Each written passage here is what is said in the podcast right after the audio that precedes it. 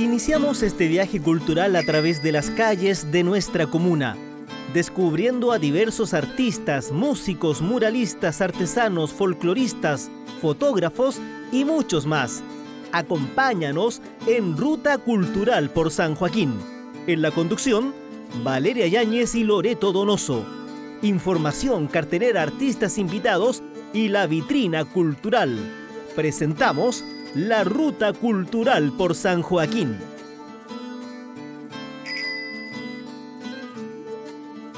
Este programa llega a ustedes gracias al financiamiento del Fondo de Fomento de Medios de Comunicación Social del Gobierno de Chile y el Consejo Regional.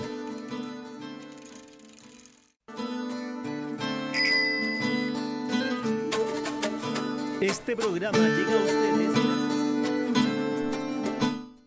Estamos aquí en nuestro octavo capítulo de Ruta Cultural por San Joaquín. ¿Cómo están ustedes? Bienvenidos, bienvenidas. Bienvenidas, bienvenidos a este eh, viaje que de alguna manera tiene una pequeña pausa y sabemos que además es gracias también a los, al Fondo de Medios también que podemos realizar este espacio radial que nos ha acompañado cada día miércoles eh, aquí en Radio San Joaquín para saber sobre las y los artistas de nuestra comuna. Sí, potenciando, revitalizando, haciendo redes y también ahí dándolos a conocer porque sabemos que es muy activa la comuna con sus artistas que le da mucha vitrina, pero también hay personas que quizás no habían oído, por ejemplo, a Natalie Rus. Esteban Ermitaño. O quizás no habían apreciado las fotografías de nuestro, uno de los eh, ya que quedan, como que está en extinción, este fotógrafo minutero, nuestro amigo. Don Luis ahí presente siempre. Don Luis Maldonado, así es que, mm, y tantos músicos, Águila Espacial, productor musical, eh, también la hip hopera, nuestra vecina que ahora reside en Valparaíso. Dania Neco también. Dania Neco. Almendra Brin también, vecina ahí que, está, que ha estado haciendo y armando su primer disco. Eh, Rolando Pérez. Tejedor. El Rolando, que está haciendo un trabajo de restauración, restauración y está haciendo un trabajo de investigación, está incursionando también con la poesía dentro de ese rescate de patrimonio, entonces eh, se está yendo en un viaje muy intenso, muy bonito y que nosotros quisimos rescatar y dar a conocer y ahí que todos lo puedan visualizar. Y Juana Pérez también, muralista de nuestra comuna, que también nos se fue parte de Vitrina Cultural, Giovanni también fotógrafo eh, Oye, que tiene harto, harta potencia esta comuna, me gusta porque en todas las aristas. En todas las aristas, las artesanas también, Madeline Castañeda, eh, Marcela Solorza, que también nos acompañaron en alguno de los programas. Eh, y justamente... Y nuestros amigos, nuestros amigos folcloristas también. Oscar Albornoz, el grupo Erial, sí. que estuvo presente. Y nuestros amigos del teatro. El teatro, iba Sopa a y Pilla Teatro. Y eh, Claudio Orellana ahí del Centro Cultural también, con todos sus grupos de teatro que tiene. El Paradero. también Perro Viejo perro viejo. Mira, oye, qué buena memoria tenemos aquí con la Lore haciendo un recorrido de lo que han sido estos ocho programas de Ruta Cultural por San Joaquín. Seguramente se nos quedan algunos. Eh, la danza, Mukir Dance. Sí, Mukir Dance, y con un gran trabajo de conciencia corporal, transformando este como estos prejuicios que hay con el cuerpo, de que solamente lo pueden, pueden bailar y mostrar a aquellas personas que son curvilíneas. No. no. También aquellas como nosotras que somos más ah, rellenitas. Aquí estamos también eh, dando a conocer, bueno, como decía Lore, eh, un poco toda la variedad de artistas, y no solamente de artistas, sino de gestores culturales también Hemos también aprendido a, lo largo de los podcasts qué es un podcast, qué es, qué es patrimonio cultural, qué es folclore, qué es cultura popular. Exacto. Por ejemplo. ¿Por qué la, importancia de, también de de consumir, no me gusta esa palabra, pero de, alimentarse, de nutrirse con la cultura. Se nos vienen datos ahí importantes de respecto también al cuidado de la salud. Dicen que quienes consumen, digámoslo entre comillas, porque no es la idea, no es algo que se consume, sino se, alimenta, digamos, de es parte también, eh, tienen una mejor calidad de vida. Así que, a ver, ¿qué película y qué libro leíste este fin de semana, Loreto? libro, ninguno. libro aún no. libro aún no. Eh, película, eh, tampoco película. No, yo me fui en una, vi una de, mm, Bregman, Berman. ¿Ya? El último sello, una película de cinearte en blanco y negro que disfruté de este fin de semana. Mira. Interesante, interesante. Interesante, También ahí sí. la fe y el director que se mezclaban. Sí. Así que yo creo que todos tenemos nuestro, nuestro espacio cultural también, en nuestra memoria, nuestros recuerdos, eh, tanto que es parte, ¿verdad?, de nuestra vida, la música, las comidas. Eh, los dichos, los refranes, que ahí tenemos programa para mucho eh, y lamentablemente solo han sido ocho capítulos que hemos podido andar en bicicleta. Sí, no podemos. Ya estamos. Ah, no. Pero todavía nos queda el último. Sí. Y yo quería informar a nuestros auditores que hoy día tenemos a dos grandes invitados que este- tenemos la suerte de poder tener aquí en nuestro último programa. No lo digas. ¿No lo digo? ¿O lo dices? Lo decimos. No, no lo digas. Ah. Para que nos acompañen. Sí, ya dilo, dilo. Ya. Ya, yo eh, sé, con más expectación. Ah, Ajá. Eh, Tú te preguntarás, Lore, A ver, me pregunto ¿qué es para yo. ti lo más simbólico de la comuna de San Joaquín? ¿Qué es para ti Mm. algo que, que lo representa? Que uno dice, mm, ¿qué calle? ¿Qué calle te suena a San Joaquín? Wow. En las industrias. ¿Las industrias? Sí, Ya. las industrias. ¿Y qué hay en las industrias? Wow, la industria hay harto, pero lo que siempre visualizo es a Salvador Allende. La estatua de Salvador Allende. Sí. ¿Quién habrá hecho esa estatua, Lore? No lo sé. Y tú sabes, también hay una estatua de, por- de San Joaquín, a la entrada de la comuna también, ahí por ¿Dónde? Santa Elena. ¿Ya? Sí, también. A ver, a ver, a ver, a ver, cuéntanos eso. ¿Dónde está? ¿En qué? ¿En Mira, Santa Elena? Eh, ¿Cómo? Lo que pasa es que yo no quiero adelantarte más, Lore, No. porque creo que ya está listo quién es nuestro invitado del día de hoy. Y además, Se viene la Mm. escultura de Víctor Jara. Ah, y hay otras Guau. cosas que además también él nos va a decir que me acabo de enterar tras bambalinas Mm. qué creaciones había realizado, pero queremos que las diga aquí en el estudio de la radio. ya, súper. Entonces quedan invitadísimos y también tenemos otros invitados muy especiales. Bueno, vamos a estar, como decíamos su nombre, con el escultor Oscar Plandiura, quien ha hecho gran parte de estas creaciones, y también de quienes han venido a aportar a nuestra comuna, quienes son eh, quizás nuevos en el, en el territorio. Ya. Hay un nuevo espacio cultural, Lore, que se llama Espacio Checoslovaquia. ¿Dónde está ubicado Fábrica creativa. Wow. Wow, uno dice fábrica, tenemos lo que era la Suma, Luquetti, toda esta zona industrial, ¿verdad? Que había en San Joaquín, Madeco, Mademsa, todos esos barrios. Eh, pero también hay una nueva espacio justamente eh, de investigación creativa que eh, se está abriendo justamente, bueno, ahí no, Ellos yo- nos van a dar ellos nos van a decir más. Más yo creo que Pero ya ¿sabes? me gustaría saber dónde está para que la gente inmediatamente visualice y diga, "Ah, yo estoy cerca y no sabía que existía este espacio, quizás. en el barrio Músicos del Mundo, en la calle List, con... eh, eh, oh, Chopin. Ay, es que a mí ahora ya me, me- eh, eh, está Ahí vamos pasa a- Chopin, está Liszt, ahí está. Bueno, pero ahí vamos a corroborar bien. Schubert. Schubert. Schubert con Liszt, por ahí. Estupendo. Entonces, usted no se mueva. Y siga mismo. sintonizando Sí. ahí Vaya buscar- Radio San Joaquín. Vaya a buscar quizás un vasito de agüita porque hace mucho calor en estos Sí. momentos. Entonces nos quedamos y Nos vamos a refrescar con un poquito de música. un poquito de música también de artista de nuestra comuna que ha estado junto a nosotros. Nos vamos con Esteban Ermitaño. Siga aquí.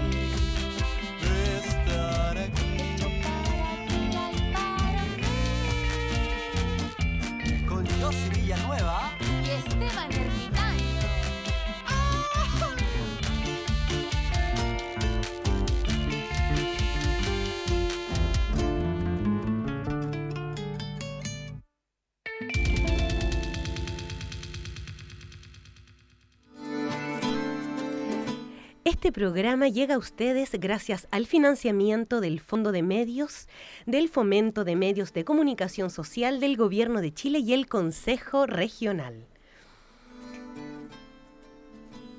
Seguimos aquí en Ruta Cultural por San Joaquín, como adelantábamos ya con Loreto Donoso, mi compañera que hemos estado aquí en estos ocho programas, recorriendo la comuna, sabiendo un poquito de los artistas que, habitan aquí este territorio. Y como adelantábamos, estamos junto a Oscar Plandiura, quien es escultor. ¿Cómo estás, Oscar? Hola. Bien, súper bien acá. Qué bueno, qué bueno. Oscar, cuéntanos un poquito eh, sabemos que yo, la adelantaba y tenía muchas ganas también de conocerte porque ícono de la comuna es la estatua de, Salvador Allende que está en calle Las Industrias. Sabemos que además está en construcción la estatua de Víctor Jara, pero, pero antes de conocer un poco más tu trabajo, eh, quizás presentarte a la comunidad, quienes no te conozcan, ¿qué fue lo que te motivó además de querer ser escultor? Bueno, primero que nada agradecer la invitación acá a los espacios de, esta radio, que yo sé que la, la escuchan no solamente acá en San Joaquín, yo personalmente igual, a pesar de que vivo en otra comuna, la, escucho con bastante frecuencia, eso como primera cosa. Bueno, lo que lo motiva a uno tiene que ver un poquito con eh, todo el desarrollo que uno tiene en primer momento eh, de niño. Yo creo que todos los niños tenemos la capacidad de de crear, de interactuar a través del movimiento, el baile, digamos, eh, los dibujos, los gestos, el histrionismo, eh, todas estas capacidades, eh, en mi modesta opinión, lo, que a través de la, de la educación, entre comillas, formal, son talentos y capacidades que se, los niños se, se inhiben de seguir desarrollándolas. Claro. Yo recuerdo de chico tenía la costumbre de dibujar mucho, no solamente en, soportes de papel o cuadernos, sino rayar las paredes de la casa, digamos, con todas las, consecuencias de los reyes, de los papás, los abuelitos.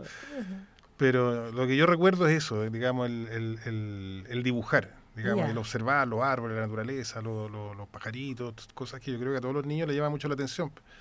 Y que con el tiempo, a la mayoría, yo creo que a la mayoría de, de las personas, eh, pierden esa capacidad pues, de sorprenderse, de desarrollar, digamos, su, su hobby, su gusto.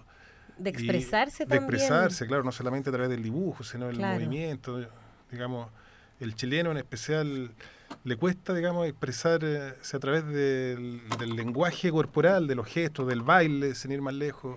Eso se ha, quedado en evidencia con todo este flujo migratorio que ellos tienen, han venido eh, a enriquecer, digamos. La interculturalidad que se ha venido desarrollando, sin duda. Han, sido un aporte y han, eh, digamos, dejado en evidencia que los chilenos somos bastante vergonzosos en cuanto a expresarnos con, el lenguaje corporal. Y tú decidiste, dijiste, bueno, a pesar de todo, voy. ¿Y, qué te llevó a ser escultor? ¿Estudiaste? ¿Lo, hiciste autodidacta? ¿Cómo fue? Es que yo no diría a pesar de todo, digamos, siempre, digamos, eh, fue algo que fluyó, digamos, porque era lo que me gustaba. Ya. Si, si yo... No digo que lo pudiste desarrollar, porque muchas veces también existen también esas trabas, muchos artistas de repente que cuesta poder... Eh, claro, puede, claro, puede que a lo mejor eh, eh, hayan existido algún prejuicio, pero yo creo que rasgos de la personalidad, a lo mejor capacidad de, concentrarme o, rasgos que tienen que ver con la perseverancia, yo creo que eso contribuyó mucho para no sentir que era un, un esfuerzo desmesurado o, digamos, o, una, una, épica, digamos, que tenga que ver con algún relato, así que a veces uno escucha de otros artistas, sino que fue fluyendo de forma espontánea, natural, era algo que me gustaba.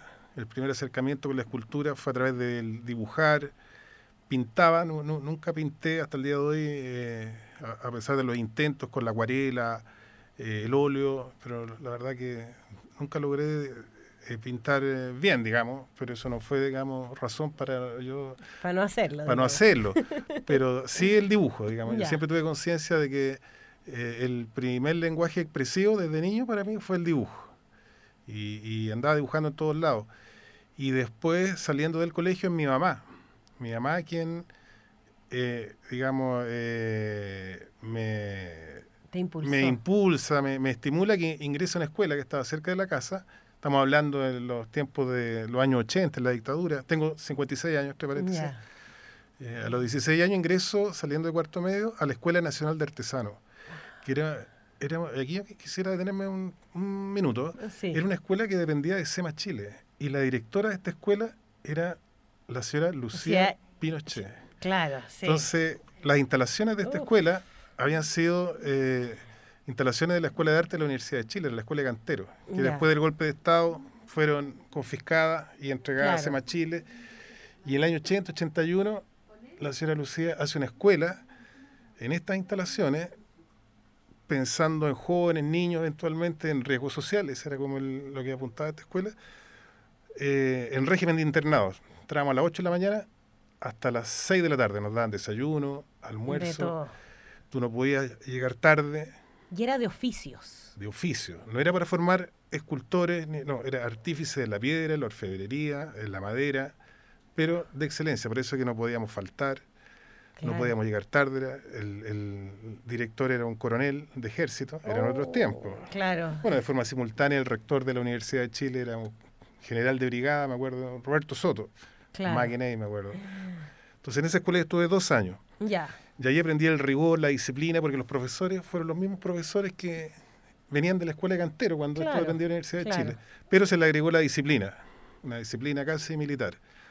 Obviamente para mí era, ahí sí que era complicado estar asociado a una escuela de SEMA Chile, los militares, en dictadura. Digamos, un tema incluso durante años yo no, contaba que había estudiado ahí. Pues. No, yo, claro, yo no, no asumí, bueno, al final es parte, digamos, de la biografía de uno. Y, claro. Bueno, di la prueba de aptitud saliendo de, esa escuela, egresé, al final, digamos, todo esto complejo y prejuicio, un poquito lo fui superando y, ahí dije yo voy a dedicarme a la escultura. Mira, qué y entré a la Universidad de Chile y ahí conocí a los grandes maestros que ya grandes maestros en la, escultura y maestra.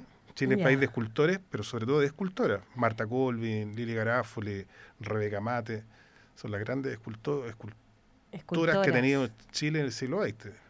Mira. De mayor potencial que, que, los mismos hombres. Mira. Entonces no, no todos saben eso, a pesar de ser un oficio tan duro, tan rudo, entre comillas, son las mujeres quienes más han destacado. Entonces ingreso a la Universidad de Chile y, y, habían estos maestros que estaban ya bien entrados en edad. Estaba ahí Héctor Román, Juan Ellenado, eh, Matías Vial, eran, yo a ellos los conocía de antes, entonces era para lo mejor para un niño que va al Colo Colo a, a probarse a las infantiles y se encuentra ahí con... Con los maestros. Con los, claro, los, los ídolos. Entonces como que fue ese mi, mi, mi, mi acercamiento ya definitivo a a, lo que es la escultura, para tomar la decisión de aquí voy a dedicarme a esto. Ya tenía toda la base que tenía que ver con, el trabajo de la piedra. Yo me estudié eh, tallado y labranza en piedra y complementé, digamos, mi formación en, la Universidad de Chile, donde estuve cinco años. Oye, qué, qué interesante. Además, uno piensa a veces eh, porque una cosa es hacer un, pequeño dibujo, pero después también esculturas de gran dimensión. O sea, yo mencionaba la escultura de Salvador Allende, que es como un icono en la comuna y en calle Las Industrias con Salvador Allende ah, justamente en la calle.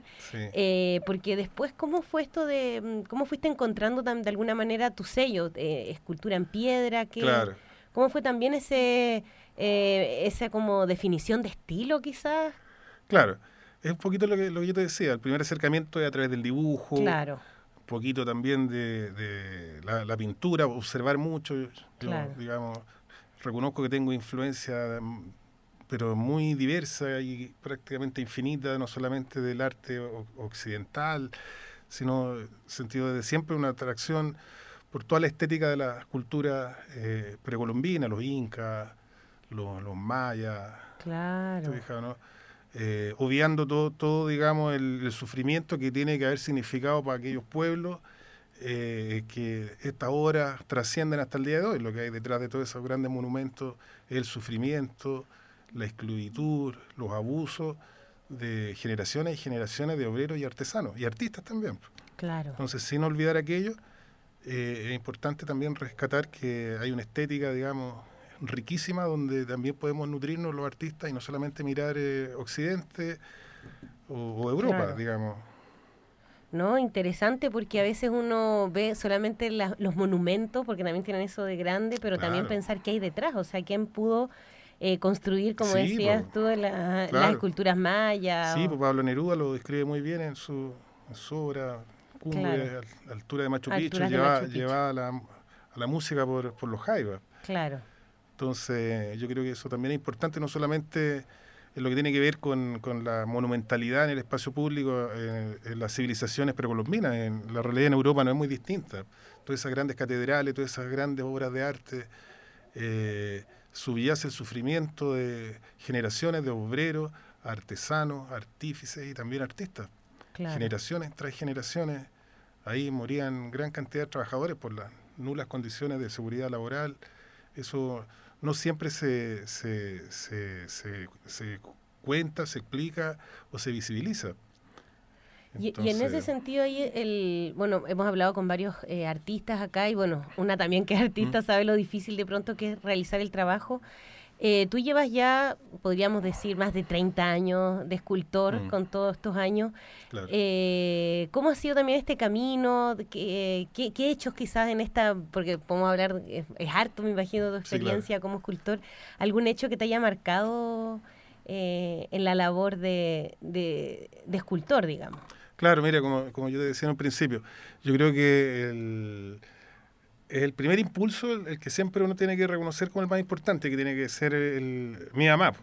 Mi mamá, digamos que ella puso ficha ahí. Hay algo, con la, hay algo en la tradición de las madres. La, ellas son como más visionarias, a lo mejor como ella también eh, eh, tenía todos estos talentos y yo creo que más talentos que yo, pero por el mundo y el Chile que le tocó vivir eran otros tiempos. Los años 60 ella dejó de estudiar arte para dedicarse a la familia, entre comillas. Era yo no, no, no juzgo ni a mi papá ni a la sociedad de la época, digamos, simplemente digo que era otra, otra sociedad, era otro mundo, era otro Chile, y los roles eran eso, claro. sin querer tampoco jugar.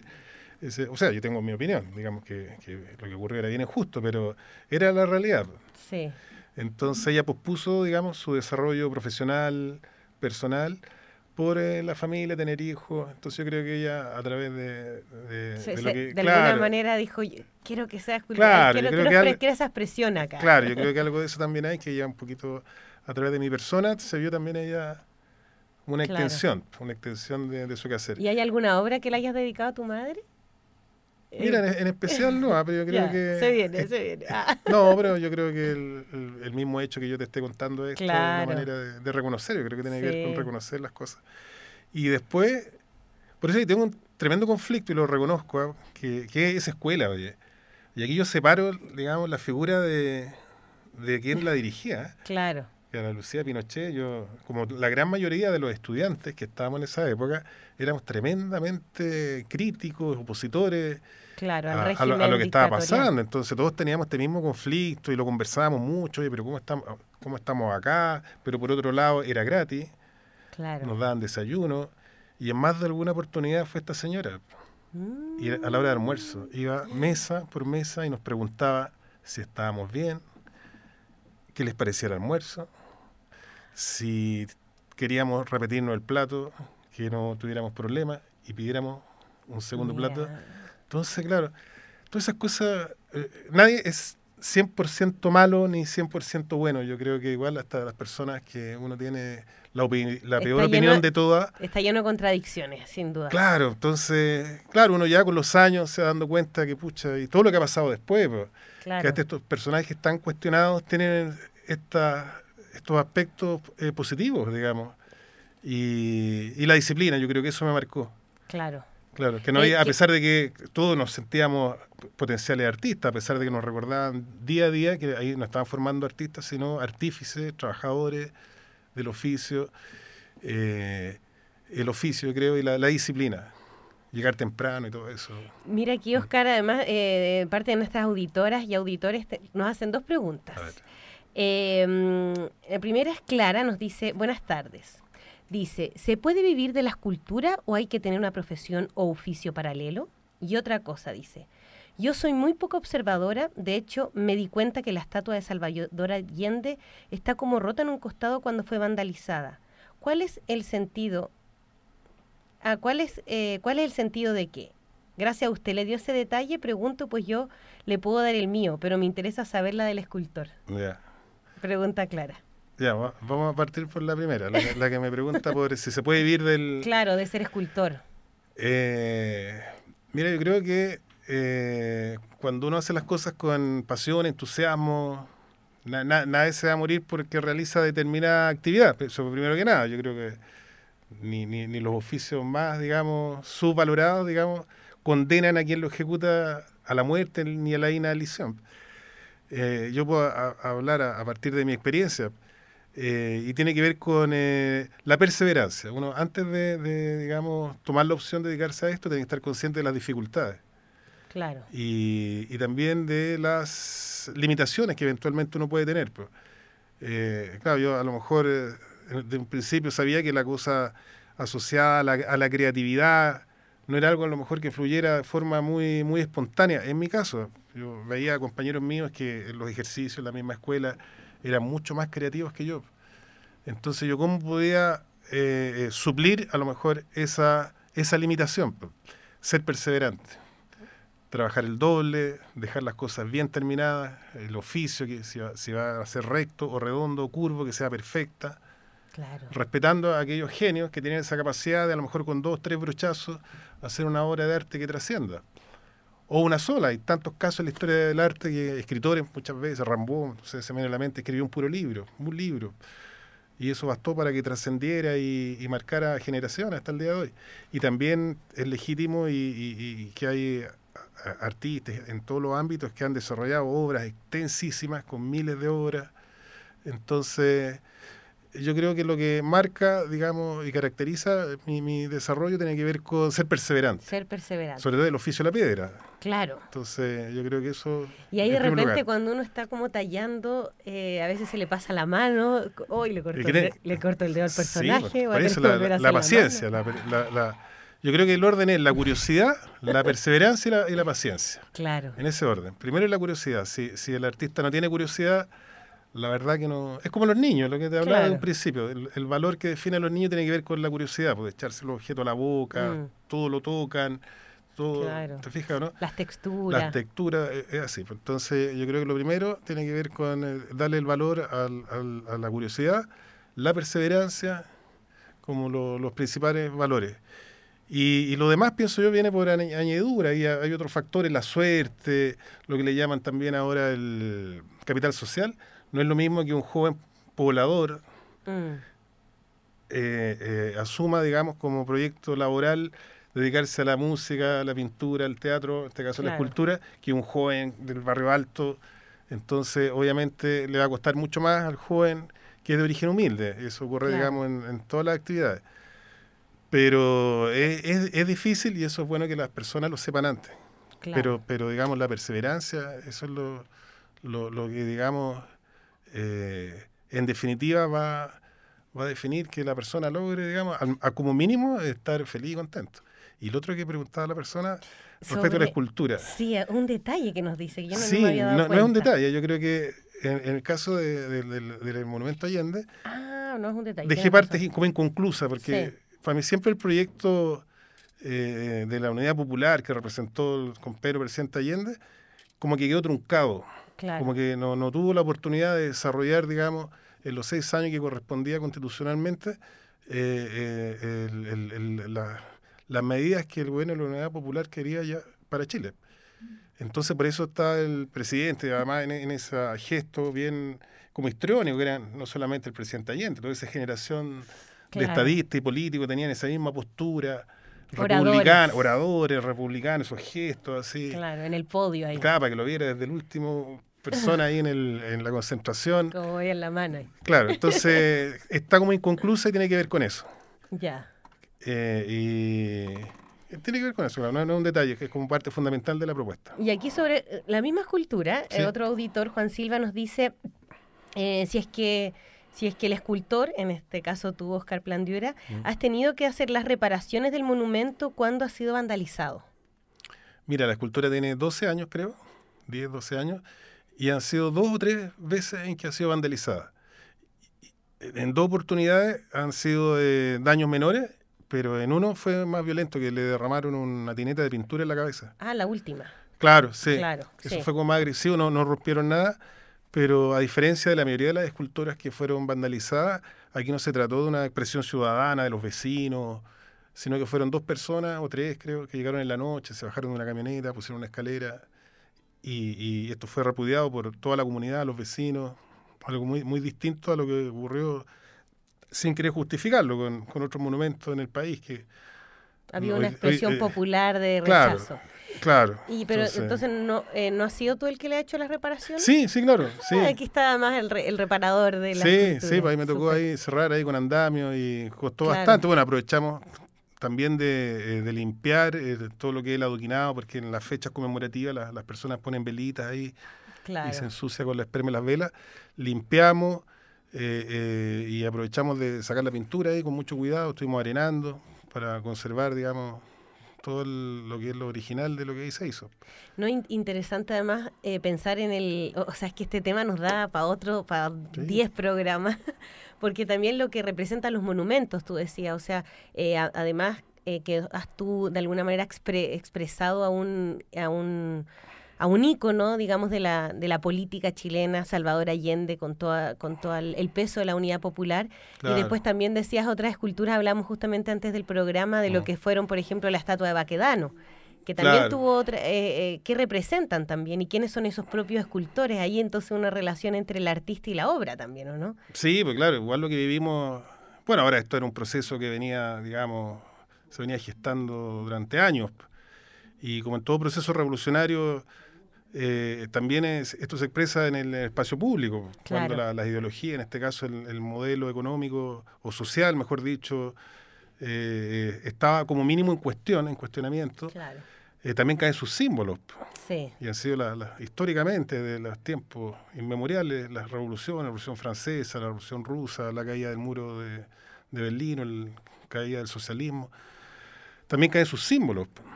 Y de alguna manera también las esculturas son símbolos en ese Pero por supuesto, que más simbólico que las esculturas públicas. Claro. donde, o, los símbolos religiosos, en este caso también se vieron afectadas un montón de iglesias que tienen que ver con el mismo fenómeno, que hay una, un cuestionamiento severo a, a las ideologías y ese cuestionamiento tiene que ver con expresiones que no solamente se dieron acá en, Chile a partir del 19, de, 18 de octubre, sino que han ocurrido históricamente siempre. Claro. Por eso hacía alusión a, la caída del socialismo o, aquella imagen eh, cuando entran las tropas a Bagdad del, Ah, y, votan a Saddam Hussein. Claro, claro, totalmente. Votan el estatua de Hussein ahí. Entonces eso tiene una imagen simbólica enorme.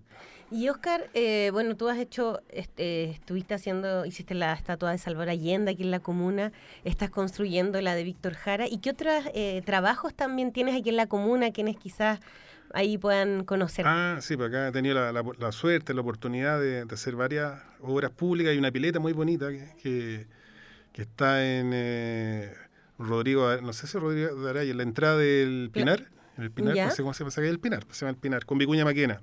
Ah, a la salida del metro. Claro, sí, había un, un, espacio que estaba bien deteriorado, bien abandonado. Metro, eh, eh, Camino Agrícola. Camino Agrícola, claro, Entonces ahí el alcalde de la época tomó la decisión de eh, potenciar ese espacio público que estaba abandonado y me, me invita a elaborar una propuesta. Entonces yo le propuse, hagamos una, como una placita, le dije, hagamos una pileta, una fuente de agua que invite a los abuelitos, a los vecinos que están en sus departamentos, que bajen. Hace un copón bien, bien ah. austero, bien sobrio. Entonces, para ocupar ese espacio público y, sea, digamos, ocupado por los mismos vecinos, interactúen ahí con, con, banquitas. Claro. Y, iluminarlo. Y, y, bueno, eso ha pasado también como 10 años y prácticamente no hay delincuencia ahí, los vecinos participan mucho ahora de esa esquina. El otro día pasé por ahí, hay como una feria, no sé si es permanente o, ah, provisoria, ahí, un comercio. Entonces, en la medida que los espacios públicos sean ocupados por la comunidad, eh, la, delincuencia eh, pierde fuerza y, se va, pues se va como mínimo a otros sectores. Pero yo creo que ese fue un espacio ganado para la comunidad y esa pileta contribuyó mucho a ello. Perfecto. Y además también tenemos eso, está también, yo recordaba la estatua de... Eh, ¿Tres y cuatro de 3 y 4 álamos. Sí, esa fue la primera, sí, eso fue bien, bien interesante porque ahí había otra autoridad, el, alcalde Farías. Ya. Y cuando eh, estaba la, decisión de hacer esa escultura, él habla conmigo y me dice que tiene muchas aprensiones respecto de que esto lo puedan dañar, que a lo mejor la comuna no es el lugar para poner este tipo de, obra. Entonces había un sesgo, hay un prejuicio que igual a mí como mínimo me llamó la atención. Y yo le dije que no se preocupara, porque igual íbamos a hacer algo ahí.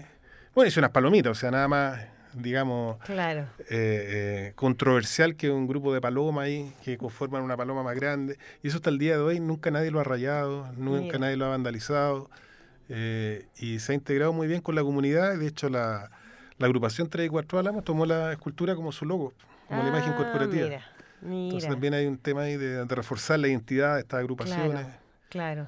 Entonces, a partir de ahí yo creo que se, se, se empezó a tomar confianza de que los monumentos, las estatuas no tienen por qué necesariamente estar en los sectores acomodados o en el centro cívico de la ciudad, sino que todas las personas generamos cultura, porque tampoco se trata de vamos a llevar cultura a tal parte, ¿no? Digamos, la, la cultura está en los lugares, en todos los lugares, Sí. incluyendo los sectores, entre comillas, populares o, de, o de- o sectores obreros o de pobladores.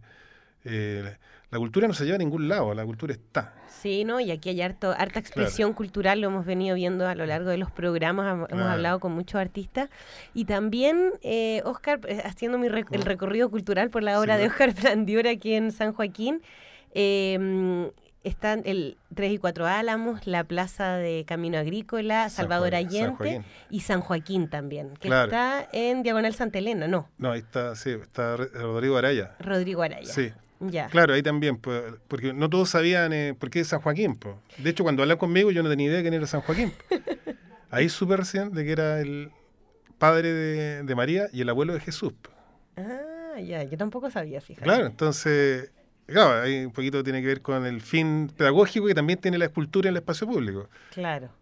Siempre hay una reseña ahí que uno pone. El nombre independiente de la reseña, digamos. Los mismos niños, sobre todo, son los que más preguntan. ¿Quién es? ¿Quién es ese caballero? ¿Por qué tiene lente? claro, entonces los papás tienen la obligación de, más allá de que aparezca el discurso, es, es el presidente Claro. Allende. y- entonces, Claro. ahora esto es de- desde el origen de, lo- de los tiempos, digamos, los emperadores, para atrás, los- Sí, ellos hacían estos monumentos, arcos del triunfo, precisamente para que su obra y su imagen trascendiera en, en el tiempo. Hoy día, a pesar de todas las plataformas digitales, internet, esto no ha perdido fuerza, es una, una cosa bien, bien curiosa. Claro. Sigue siendo, y lo hemos visto sobre todo a partir de, la- de las destrucciones del, del espacio público, a partir de octubre, el debate en torno a los la monumentos. la estatuaria y los monumentos, el- Claro. el, simbolismo, todo lo que representa, especialmente lo que ocurrió en Plaza Dignidad, la Claro. Dignidad, eh, eso eh, evidencia, digamos, que eh, la estatuaria, la monumentalidad, el espacio público sigue tan vigente como en los tiempos de la Roma imperial. pues. Totalmente. Hubo una verdadera guerra diaria durante tres años de lo pintaban, lo volvían a pintar, que lo ponían, lo sacaban. Y, y ahí un poco, eh, Oscar, o sea, es que no, insisto, es muy interesante Sí, el claro. tema eh, de tu trabajo. Mm. Sabemos que está eh, Víctor Jara. ¿Cuándo se va a inaugurar esa obra? Ah, mira, el, el tema del monumento de Víctor Jara, eh, ahí me, me convocan a hacer un proyecto para este parque que se llama Víctor Jara. Y mi propuesta fue una propuesta bien ambiciosa que no solamente incluía un, un busto o una estatua sobre un pedestal. Yo hablé con los ingenieros, los arquitectos del, del MOB y les propuse no solamente un espacio de, digamos, donde, de, de trans, digamos, donde estuvieran ahí un rato ahí o de, Ajá. o de tránsito. Lo que me interesaba a mí era hacer un, un lugar donde la gente se quedara un rato ahí, se sentara, interactuara con el entorno. Entonces yo propuse una fuente de agua de 20 metros por 15 metros, una explanada para que en fechas conmemorativas los músicos o los mismos eh, actores o quien quisiera hacer un tributo a, a Víctor Jara o una fecha conmemorativa pudieran hacerlo, que es un espacio como de mil metros cuadrados, una explanada Ah, pequeña. mira. Además ahora ya se está usando el parque. Claro, pero estoy hablando ahí el- mi propuesta del monumento de Víctor Jara. Y en el centro de esta pileta de agua, Víctor Jara con la guitarra ¿Ya? y un grupo de niños que para mí representan lo- los niños, los jóvenes de, la, de octubre, del torniquete.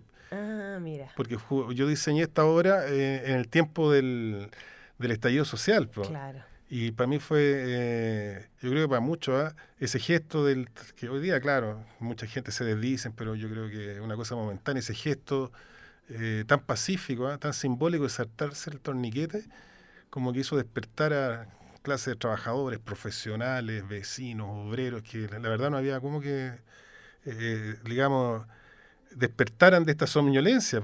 Y fue a partir de lo que hicieron esos jóvenes, diría yo, casi niños, porque ni siquiera estamos hablando de los estudiantes universitarios, pero los estudiantes secundarios. Y para mí el vínculo de Víctor Jara con los niños, es no solamente con el mundo obrero, los, los niños súper fuertes. Entonces yo quise representar en este monumento también los niños. Y por eso están los niños junto a Víctor Jara, esta explanada, la pileta como un todo, que para mí es indisoluble. Porque en un momento me dijeron que no pusieron los niños, porque además va, un perrito ahí, que es el perrito con el pañuelo. El matapaco. Que, claro, le llaman el matapaco, ahí hoy día también hay toda una polémica que un poquito absurda, que cómo le pusieron matapaco, pero en el fondo el, perrito ese representa a todos los perritos desde los tiempos de las pinturas de, de Rugenda, Claro. Ahí en la, estaba viendo unas imágenes yo ahí en el, para la guerra del Pacífico, la Esmeralda. Siempre los perros. Habían perros arriba de los barcos y era muy parecido. En el Mundial del 62 hay un perrito ahí que se metió al Estadio Sausalito cuando jugó Brasil con no sé quién y Garrincha se llevó al perrito. Para las paradas militares siempre está el perrito ahí también. Cuando se hizo la PEC, estaba Ricardo Lago ahí en la foto oficial. ¿Quién salió? Otro perrito que estaba ahí en la, plaza de la, de la, Constitución. Claro. Entonces, más que el perrito puntual, que era el de la Universidad Técnica, que los jóvenes ahí lo bautizaron como el perro matapaco, digamos, el, el, perrito no tiene la culpa que le hayan puesto ese nombre. Entonces, eh. yo, yo representé a este perrito con el pañuelo, claro. que puede ser cualquier perrito, y además de cualquier época. Entonces, como los estudiantes, o sea, no, no, los niños del torniquete no están en la época de, Víctor Jara, son de épocas distintas, pero el, son los estudiantes que pueden ser del 2006, que creo que era la, revolución. La juventud también, po. Es que más que los jóvenes, los niños. Los niños. Porque los jóvenes no fueron los jóvenes. Eso para mí es súper importante que al menos, como mínimo, en este momento el monumento quede representado. Con los niños. No fueron los jóvenes fueron casi niños, fueron los estudiantes secundarios.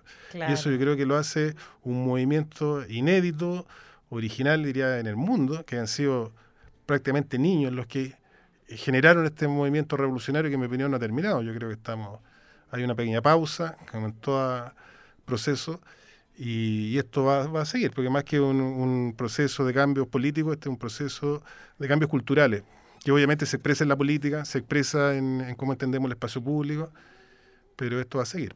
Oye, Oscar, y mm, si es que queremos conocer más de tu trabajo, eh, alguna red social, si es que alguien quiere como saber dónde más hay esculturas tuyas, sabemos que hay algunas más en San Miguel. Sí. Eh, ¿Cómo poder eh, saber alguna página web? Quizás? Mire, hoy día, digamos, la información es súper asequible. ¿ah? Están las plataformas, digamos, de Facebook, en mi nombre, Oscar Plandiura, o Instagram, pues mi Instagram, ah, Oscar Plandiura. Ahí te podemos Sí, pues ahí pueden ver mi trabajo. Ah, súper, súper. Así que no hay obstáculo para aquellos que están interesados en. Y para estar atentos. Sí, y para estar atentos también cuando se vienen ahí la inauguración de esta obra y también conocer eh, parte de tu trabajo porque además sabemos que no solamente aquí, también estás haciendo algo para el Estadio Monumental. Ah, que está muy cerquita de acá. Sí, pues, eh, también tiene que ver con otro héroe, en este caso, bueno, Víctor Jara, digamos, un referente no solo en la música, en el folclore, sino era, era, actor, bailarín, coreógrafo, profesor. Hemos, hemos hablado también de Víctor Jara, justo Claro, entonces, ¿cómo, ¿cómo, definirlo? ¿Cómo definirlo? Como el Leonardo da Vinci del siglo XX, eh, donde todas, digamos, sus talentos, sus habilidades están al servicio y principalmente un luchador social. Sí. ¿Y en el eh, Monumental? En el caso de, esta otra obra que estamos en proceso de término es Carlos Caselli, digamos, que poder, digamos, eh, eh, reducir la figura de Carlos Caselli, un buen jugador de fútbol, yo creo que eso es, es injusto. Carlos Caselli no solamente era el goleador histórico de la selección de Colo Colo, también fue un eh, crítico acérrimo de la dictadura, asumiendo todos los costos que, que, eso significó, él nunca se guardó su opinión a la hora de manifestar todos los abusos que se estuvieron cometiendo en ese periodo. Eh, una vida personal impecable, también un referente deportivo realmente admirable por todos estos aspectos. El rol que él también eh, asumió eh, en, la campaña del no, digamos, cuando es su mamá la que está dando un testimonio y todos mirando ahí en esta señora que, cuenta estas cosas tan terribles y al final aparece al lado Carlos Caselli y dice que es la mamá. Claro. Entonces yo creo que eso también terminó de inclinar la balanza a la hora de, por qué ganó el no y al, al sí. Entonces, es, para mí es un héroe deportivo. Yo creo que es importante que no solamente en el espacio público estén los militares, los políticos, sino que estén los científicos, los artistas, en este caso Víctor Jara, pero también los héroes deportivos. Sería bonito que entre paréntesis, el, se hizo un estudio que lo hizo el Consejo de Monumentos Nacionales, el 97% de los monumentos públicos son hombres. Mira. El 3% son mujeres. Así que ahora hay una deuda importante. no, todo lo que está ocurriendo, por eso te decía yo, no es solamente digamos un, un, digamos, un proceso de cambios políticos, esto es un cambio cultural donde el feminismo, el lenguaje, cómo nos relacionamos con el espacio público, te, garantizo de que a partir de ahora van a ser más las mujeres las que van a estar. Las que van a estar. El otro día le decía a una persona, hablaba del Chino Río, el primer tenista número uno en Chile. No, pues no fue el Chino Río, en el tenis, Anita Lizama. ¿Cuántas personas saben que la primera mujer o, deportista número uno fue una mujer? Y en el tenis, 1946. Entonces, el espacio público, la estatuaria puede contribuir mucho para que se democratice, no solamente respecto de las profesiones, los oficios de cada uno, sino también aquí hay un rol tremendamente injusto respecto de la mujer, que no, está presente. Claro, ¿no? Y, si, sacamos a Gabriela Mistral, el 99% son hombres. claro. Y, cuando han querido representar a Gabriela Mistral, ¿cómo la hacen? La hacen fea, de perfil. Enojá. en yeso, marmolina y materialidades de mala calidad. En cambio, los hombres lo, ocupan los mejores bronces, los mejores mármoles, todo en, en, en expresiones heroicas, los hacen más bonitos de lo que realmente son. Bueno, ahí entonces, una, una deuda, Oscar, esperamos encontrarte aquí próximamente aquí en el programa para poder justamente hablar del rol de las mujeres en la escultura y, no, y agradecerte también haber podido venir.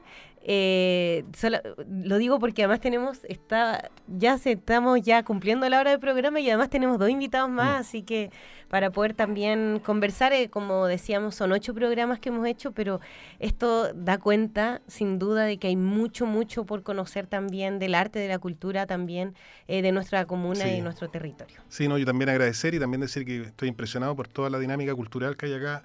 Yo quedo impresionado sobre todo con los murales y lo que le dije, parece que antes de la entrevista, la limpieza de la comuna. Claro. A pesar de ser una comuna asociada al mundo obrero, digamos, la, fábrica, el cordón de Cuyamaquena, es limpia. Y yo creo que eso también es expresión de cultura. Claro. En su expresión también más noble, la limpieza. Muchas gracias, Oscar. Eh, muchas gracias, Oscar. No, realmente uno piensa también por el artista, el contexto, bueno, un montón de temas para seguir conversando. Podemos encontrarte entonces en redes sociales. Sí, Instagram. Sí. Instagram, Oscar Plandiura, ahí para que puedan conocer más de su trabajo. Y nos vamos a ir con una canción de Natalie Rus, eh, cantautora aquí de la comuna. Y seguimos porque queremos conocer también el trabajo que tiene Espacio Checoslovaquia, esta fábrica creativa que se acaba, bueno, no, no recién, sino hace un tiempo ya eh, de instalar aquí en nuestra comuna para conocer su trabajo. Así que siga aquí en Radio San Joaquín.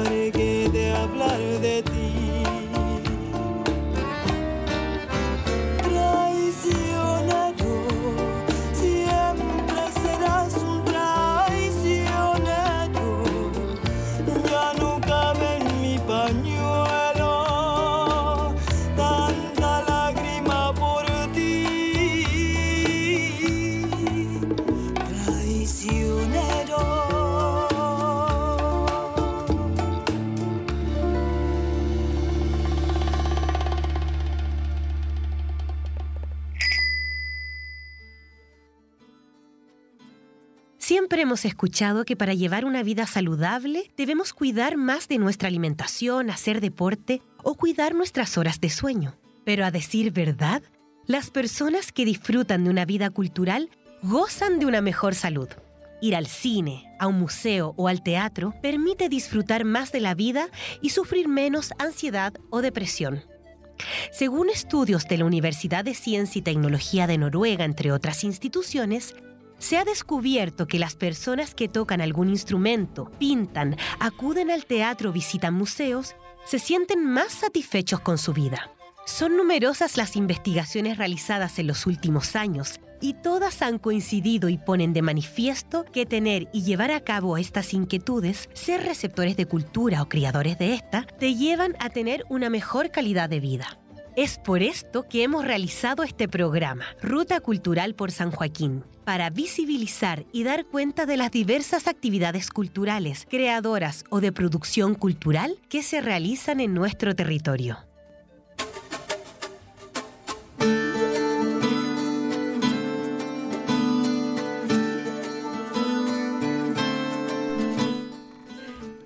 Ahí la importancia también de eh, poder ver películas, escuchar música, conocer un poquito del arte y la cultura que nos hace tener una mejor calidad de vida, como comentábamos ahí en ese podcast que hemos ido realizando a lo largo de, esto, de esta ruta cultural. Hablábamos recién con Oscar Plandiura, que es escultor también de la comuna, nos habló un poquito de todo su trabajo.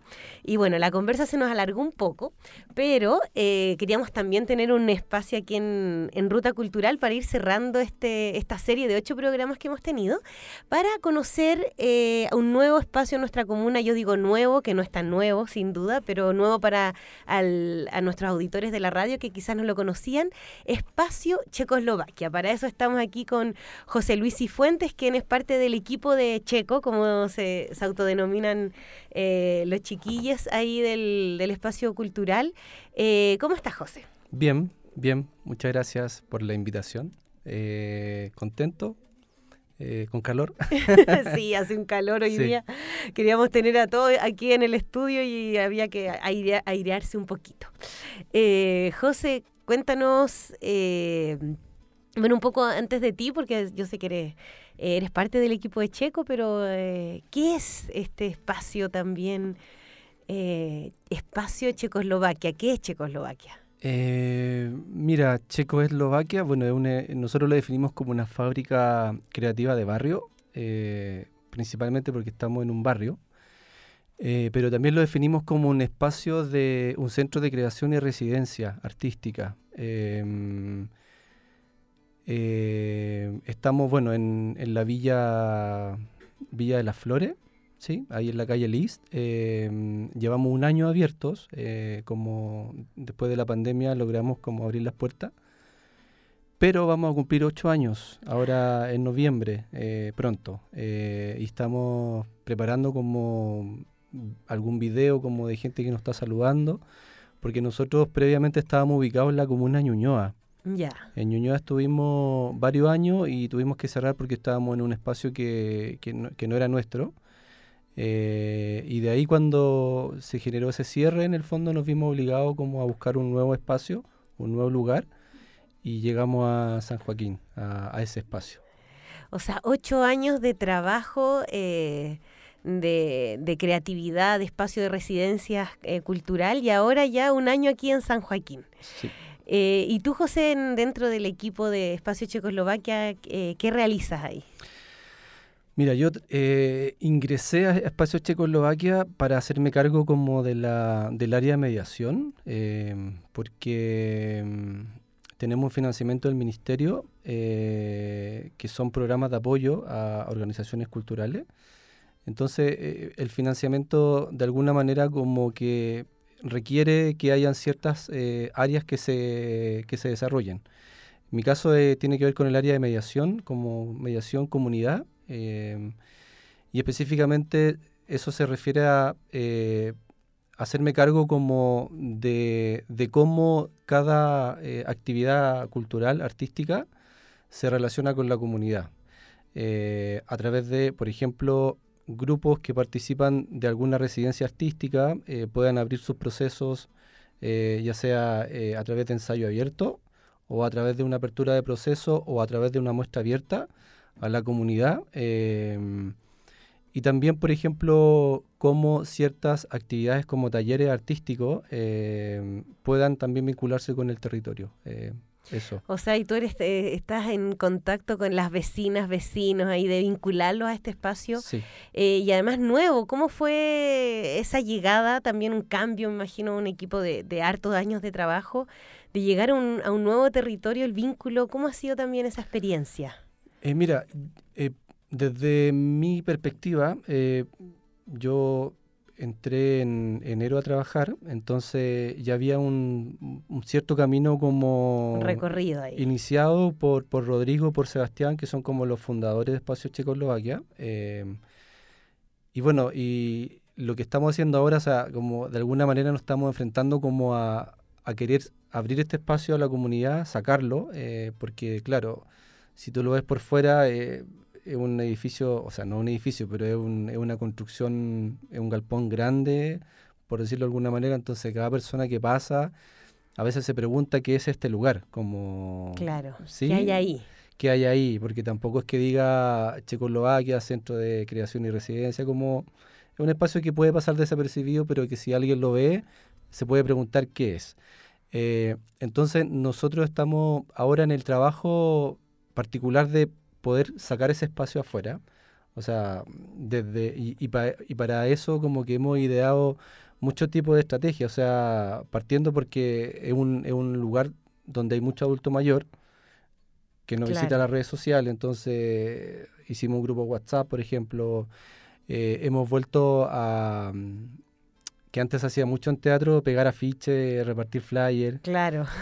también estamos haciendo eso. Eh, tenemos una pizarra que también la hemos ido moviendo de, negocio en negocio, como porque la mayoría de las personas que, que habitan ese espacio, o sea, ese, ese territorio, no ocupan redes sociales, eh, tampoco son tan asiduos al correo electrónico. Uno va al pan a comprar al pan, al negocio. Sí, y bueno, y al mismo tiempo, más allá de las actividades como por lo menos con el territorio más, más, cercano, eh, hemos ido generando otras actividades que de alguna forma nos permiten lograr un acercamiento, como, no sé, hace poco tiempo una vecina tenía la necesidad de hacer un taller, necesitaba un espacio, y nosotros como que le, brindamos ese espacio, como eh, hace el, en enero de este año también hicimos una actividad como...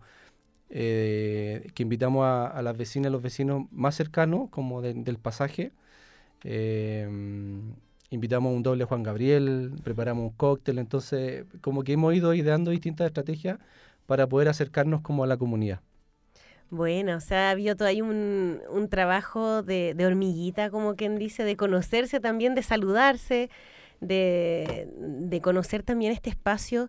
Em, fábrica creativa de barrio. De repente uno también escucha estos conceptos, eh, residencias culturales, residencias artísticas.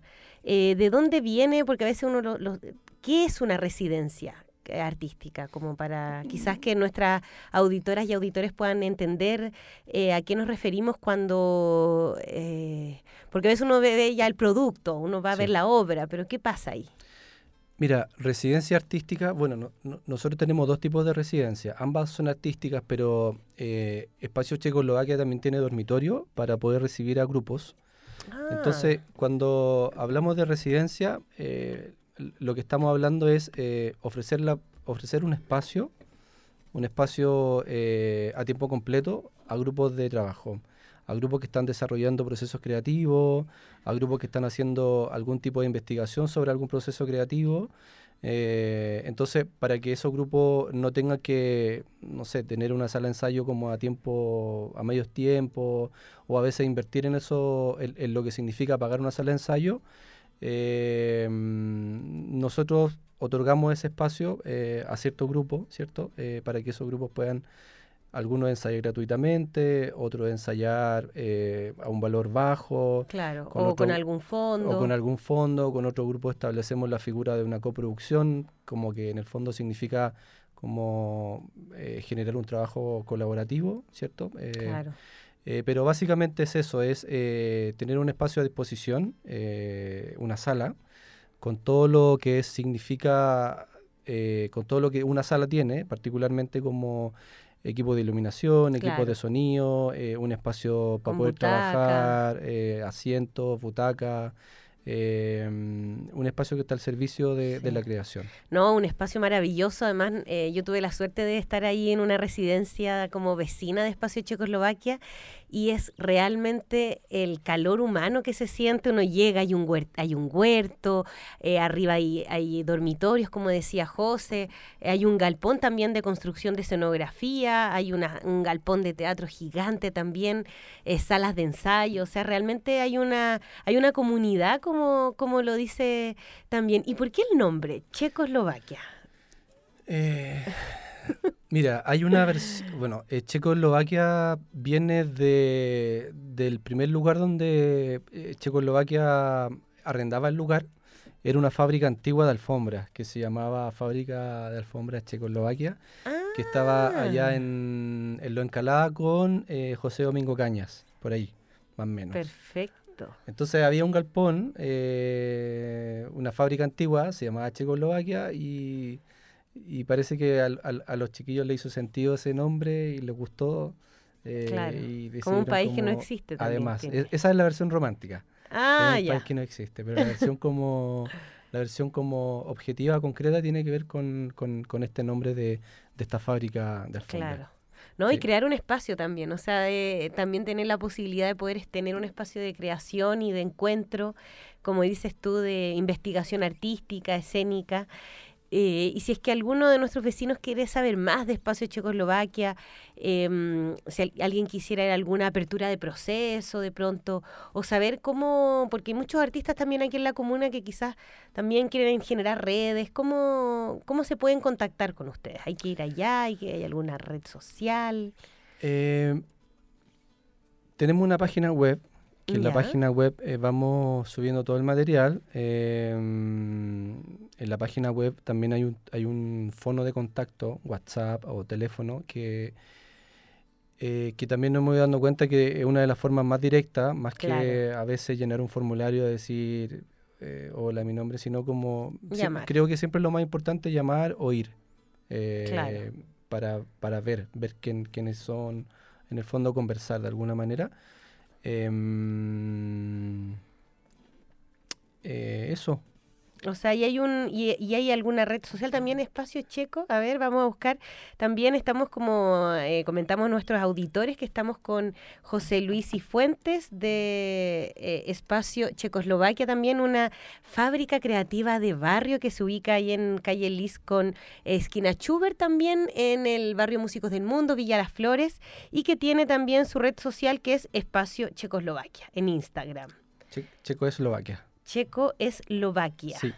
Perfecto. Ahí también pueden eh, ahí eh, encontrar la red social, la, mostramos también. Sí, y, en mm, Instagram. Y, podemos ver también, ¿y qué hacen escenografías para...? Sí, precisamente quería, es que delante mencionaste la palabra, bueno, en verdad me preguntaste sobre el concepto este de fábrica creativa, ¿no? Eh, claro. fábrica es porque dentro de Espacio Checoslovaquia de alguna manera se puede como abarcar todas como las, los ciclos productivos de una obra de teatro, por decirlo de alguna manera. O sea, todo, todo lo que significa eh, partir como desde el texto, por ejemplo, a, la idea, a la investigación, hasta, la, eh, hasta, el, hasta el estreno. Eh, esto es porque, bueno, tenemos la posibilidad de, de, hacer residencias, ¿cierto? Claro. Ofrecer residencia. También asesoría en algún tipo de diseño escénico, construcción de escenografía, estreno, ¿cierto? De todo. Actividades de mediación, comunicaciones. Entonces, por eso en el fondo, para nosotros como que, como que acuñamos ese concepto de fábrica creativa de barrio. Básicamente porque eh, todo se puede hacer dentro de ese mismo todo espacio. Todo se puede fabricar. Todo se puede, claro, todo se puede, sí, sí. Y lo otro que también quería mencionarte eh, respecto de, más allá de la residencia, eh, de la apertura de proceso, también como una forma que nosotros tenemos como de relacionarnos un poco con el entorno es ofrecer, eh, bueno, hacer actividades, todas son gratuitas, todas. Eh, y actualmente estamos con talleres, eh, talleres, ah. Estamos con un taller de yoga, que es todos los sábados de 9.30 a 11, que es un taller para mujeres a partir de los 15 años. esto es gratuito. Eh, toda la gente que quiera participar se puede inscribir en las mismas redes o en la página o el teléfono que está en la página. Yoga para mujeres, ya saben, chiquillas. Sí. Eh, también hay un taller de teatro que cierra a fin de año, que es para niñas y niños de, o niñes de, de 8 a 12 años. De 8 a 12. Sí, de 8 a 12 años, también es gratuito. Todos los sábados de las 11 a las 12.30. Eh, la semana pasada comenzamos con un taller de coro comunitario eh, que es un taller abierto para todas las personas que quieran eh, participar. Eh, no es un taller tan técnico, no se necesita tener un conocimiento previo, sino simplemente querer como participar de la actividad. El taller de coro es para a partir también de los 15 años. Ah, mira. también los sábados de 11 a 12.30. Y los días miércoles, o sea, hoy día todos los miércoles de 7 a 9.30 estamos con un taller de baile urbano, que eh, eh, es un taller impartido por un vecino, eh, al igual que el taller de coro, un vecino del, barrio que en el fondo... Se acercó y ofreció el taller. Nosotros lo habíamos medio visto, nos lo recomendaron, entonces generamos la instancia de, conversación, vimos de qué forma podíamos hacerlo y es un taller abierto a la comunidad gratuito y mm, de todos los miércoles de 7 y media a 9. Mira, baile urbano los miércoles, coro, qué rico cantar además en coro. Uno a veces lo piensa quizás de, coro de iglesia, pero hay otros tipos de coro, ahí está la, hay cantatas, hay tantas cosas hermosas. Em, taller de teatro para niños, yoga, parte de las actividades, además residencias, construcción de escenografía. Sí, también tenemos la línea que es como de talleres, pero son mucho más orientados como a, ciertos grupos más específicos. Por ejemplo, trabajamos muy de cerca con, las técnicas y técnicos de la arte escénica y terminamos el, martes pasado de hacer un taller de SketchUp, que es como un programa para diseño de escenografía. Ah, mira. Eh, mañana comenzamos una actividad que también es muy técnica específica, eh, orientada más que nada como a bailarines o artistas, que es, un taller de danza aérea, que necesitas tener un conocimiento previo para poder eh, practicarlo. Claro. Entonces son como más específicos.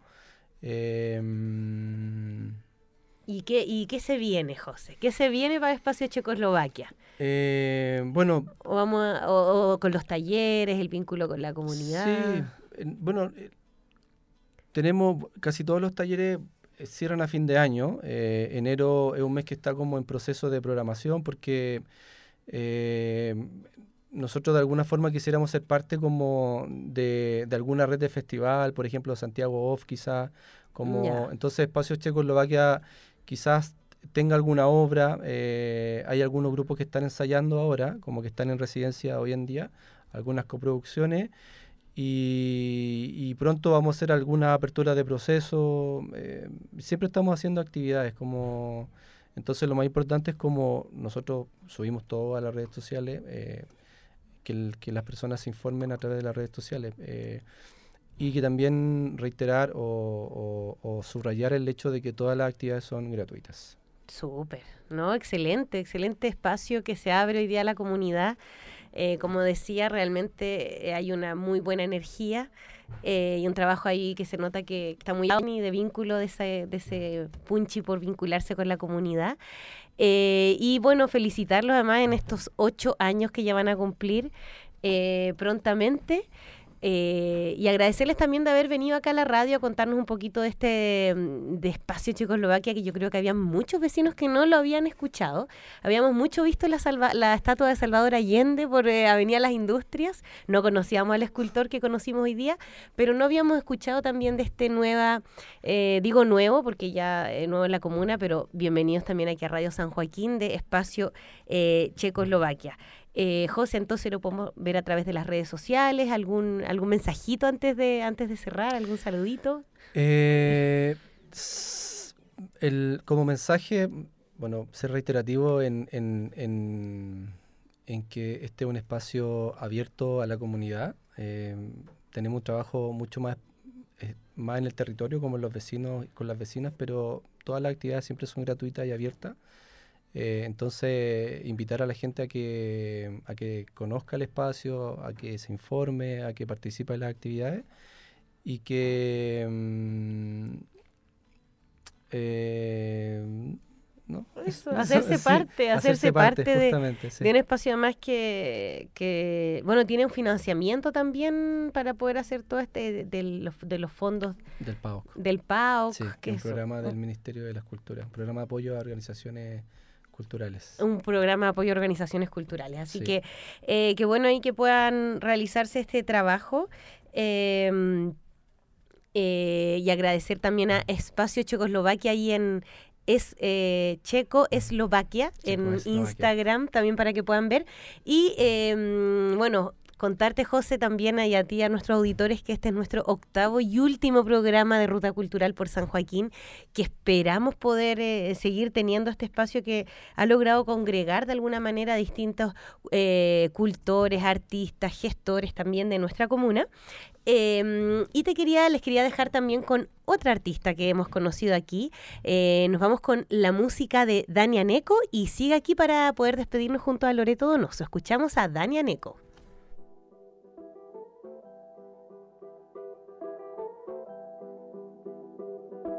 Me paro de la cima del cerro más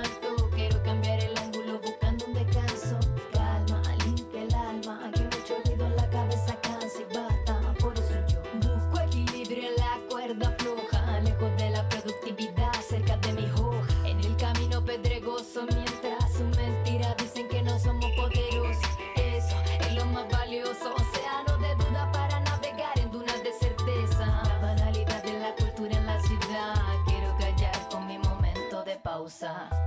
Calma, tesoro que voy a cuidar para que broten cosas nuevas. La calma voy a llamar. Calma, tesoro que voy a cuidar para que broten cosas nuevas. La calma voy a llamar. Deja, deja de mirar el gris cielo de la ciudad.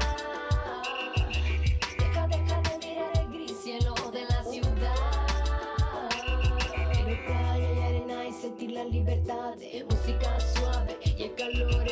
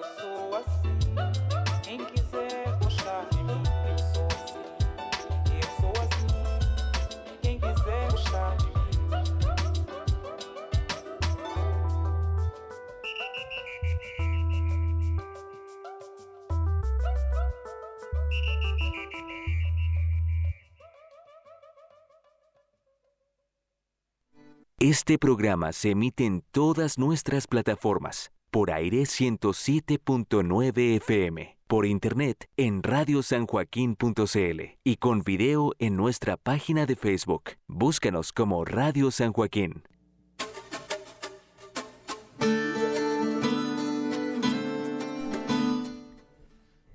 Y ya vamos finalizando Ruta Cultural por San Joaquín. Yo le decía a la Lore, ya por Lore, que la gente ya debe estar cansada de escuchar mi voz. Sí, yo creo que ya está aburrida. No, no, no. Oye, estamos felices, pero muy felices de que y agradecidas eternamente de que Radio San Joaquín nos haya dado este espacio, este, este momento aquí para poder compartir con ustedes y así poder mostrarles a todos los artistas y también para que ellos puedan decir lo que piensan, lo que sienten, cómo se iniciaron cómo fue el viaje, la búsqueda, cómo se encontraron. Hay tantas historias eh, anecdóticas como por ejemplo la de Rolando, eh, harta, harto patrimonio ahí, herencia con Luis Maldonado, el fotógrafo. Y hoy también eh, esta que me hubiese gustado seguir escuchándolo a, a nuestro amigo escultor. Muy interesante. Interesantísimo. Muy interesante. Y además también ahí justamente decía Lore esto que, que tiene, mm, quizás yo me quedo con esto hoy día también, de la, las tradiciones también.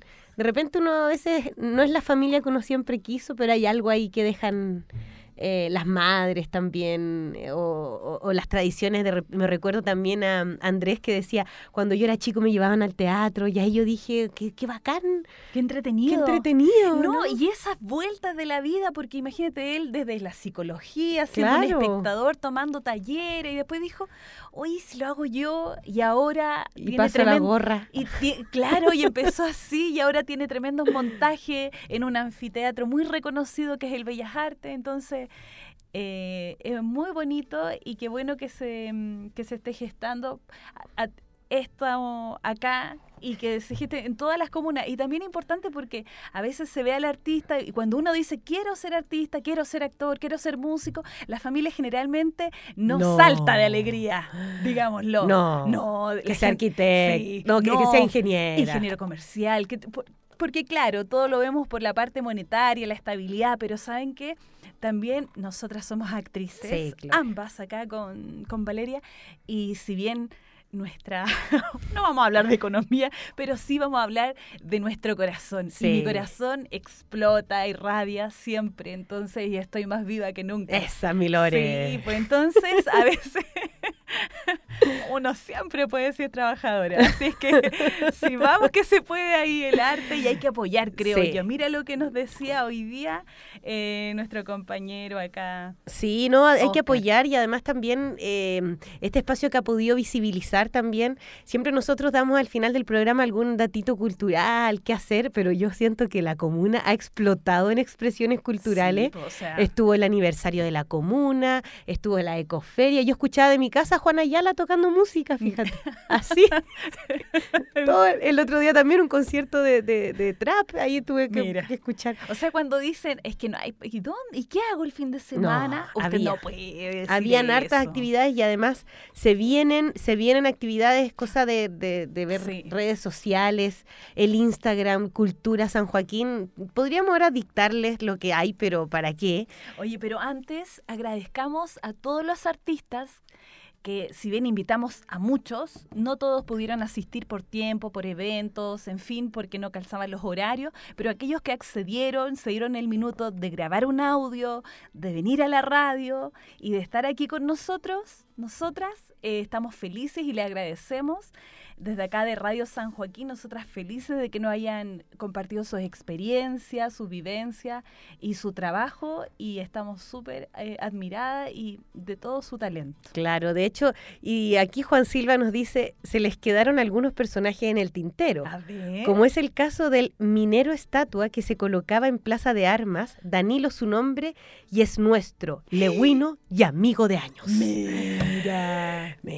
No puedo, pero, ¿por qué no Juan, dijo antes? Juan, por favor, invitemos a, mm, al minero estatua al cierre del, Obvio, del claro programa. Que sí. Vamos a tener un cierre eh, con los artistas que han, que han venido también. Eh, vamos a ahí después comentarles cómo estuvo todo y esperamos que eh, poder continuar con este espacio. A mí me encantó el programa, Lore. A mí me Sí. encantó. Vamos a ver si es que se apiadan de nosotros del fondo y nos siguen. aquí. Oye, pero bueno, eh, claro, eso es como, pero claro, podríamos seguir andando en bicicleta y después tener un, un auto, un camión, no sé, porque... Un camión con un teatro andante. Qué hermosa imagen. Eh, bueno, Juan Silva nos dice que quedó, que quedó pendiente eh, artistas. Quizás decir como...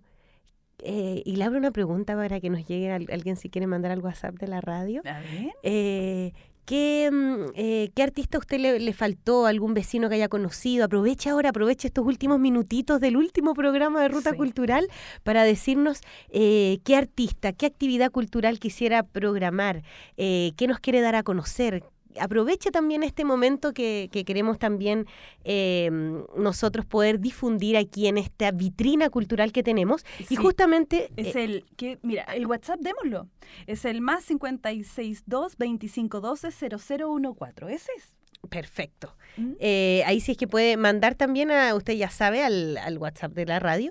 Y además, Viviana de Mukir Dance Ya. me envía que tienen una actividad en Ah, diciembre, el por favor. 3 de diciembre. Claro, este es Coñimo 286 de 11 a 19 horas. Artesanía, juegos, recreación histórica, danza, música y mucho más. Ahí en Coñimo 286, que es en el teatro. El 3 Festival Medieval. Festival Medieval acá en San Joaquín. Oye, y yo tam- también tengo un dato que es sobre una rifa. Una rifa que está, eh, que ha lanzado Rolando Pérez con todo esto de la restauración de telares. Y eh, me gustaría ir a buscar esa información. No sé si es que puedo hacerlo rápidamente. Vaya, vaya a buscar la información entonces.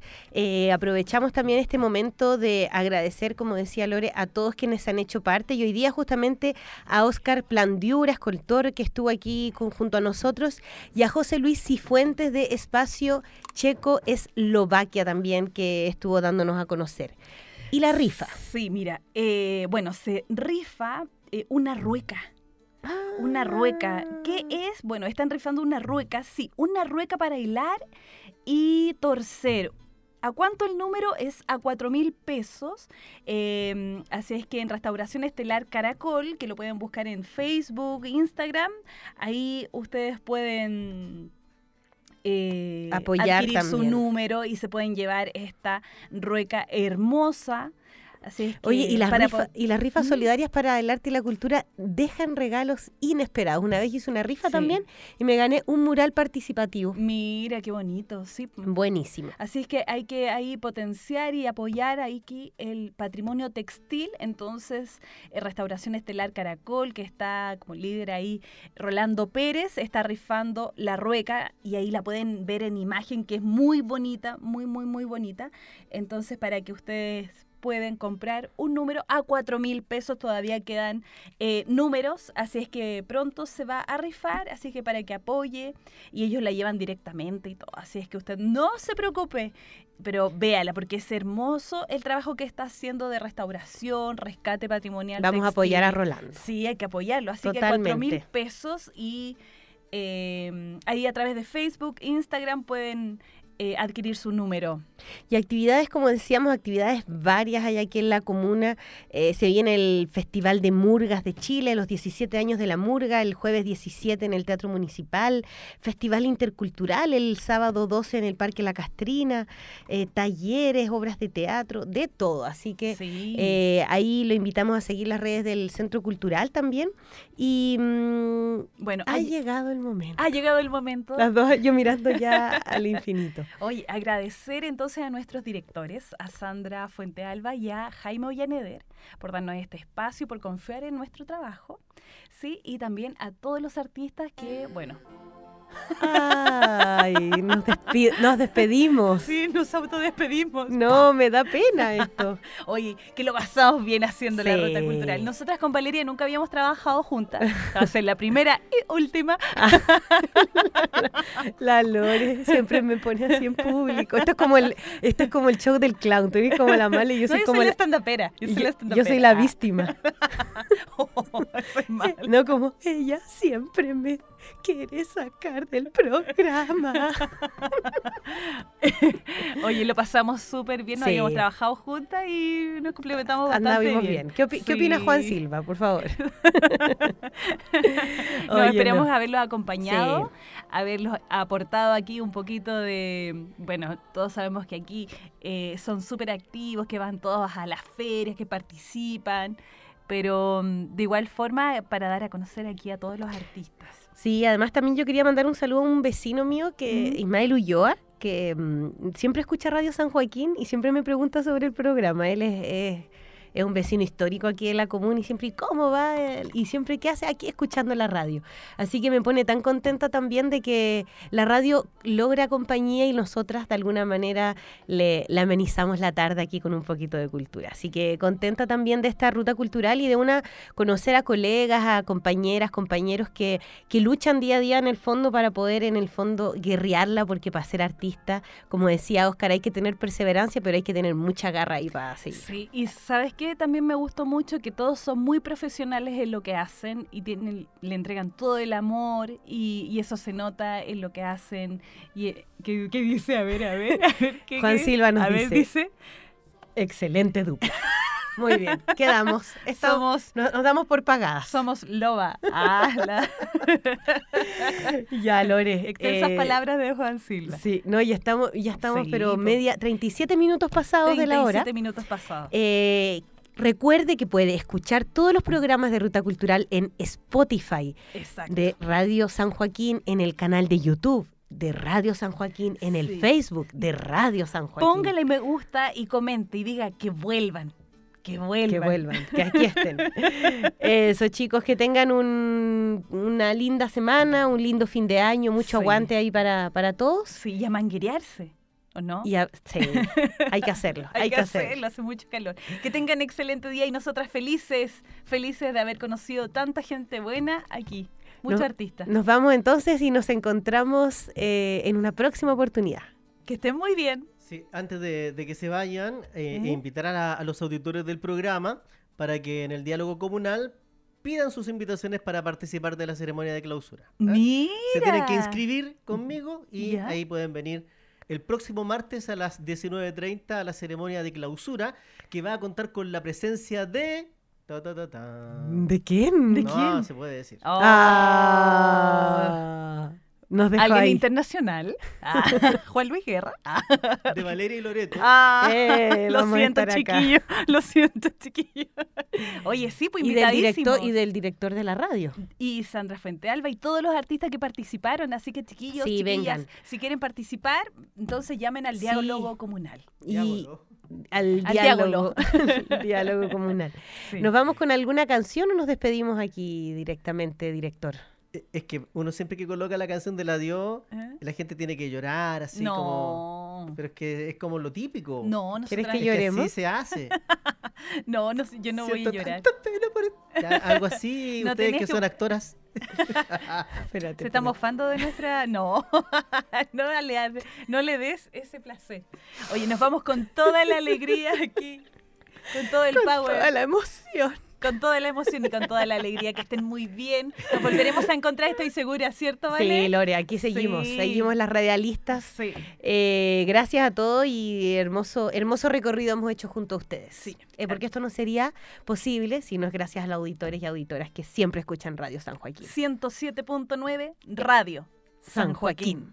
Agradecimiento al Ministerio Secretaría General de Gobierno y al Consejo Regional Metropolitano que nos permitió estar durante dos meses con estos programas. Muchas gracias al Fondo de Medios. Muchas gracias. Chao, chao.